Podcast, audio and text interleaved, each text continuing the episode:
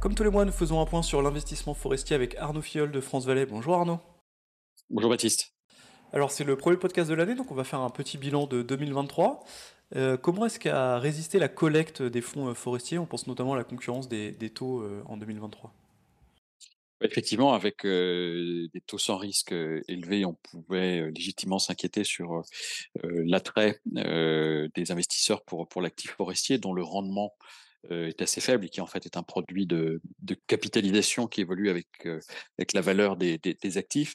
Eh bien, l'année 2023 a, a, démenti ces craintes puisque on a une collecte de capitaux qui euh, qui atteint à peu près 210 millions d'euros sur les actifs fonciers, avec à peu près 10 millions là-dedans pour la partie viticole. Donc en fait, on est en progression euh, par rapport euh, par rapport à l'année dernière.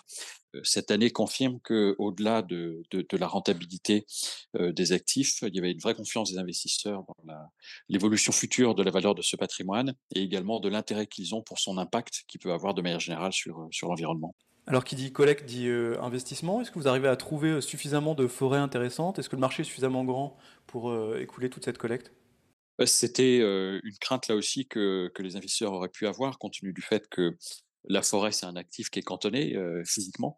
Mais en réalité, l'année a été là aussi extrêmement dynamique puisqu'on a investi à peu près 130 millions d'euros en France, qui, est un, record absolu, et on a investi une soixantaine de millions d'euros en Europe, où nous sommes présents depuis deux ans.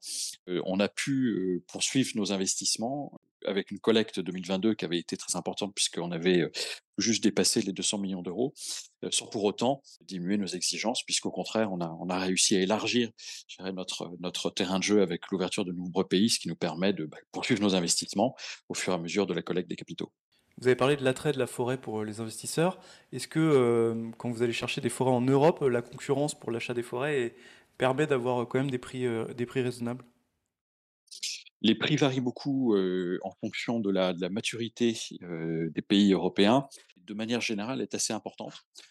Typiquement, dans les pays les plus matures en matière d'industrie du bois et de gestion des forêts, comme la Finlande, la Suède ou même partie des pays baltes, bah, la pression concurrentielle est importante.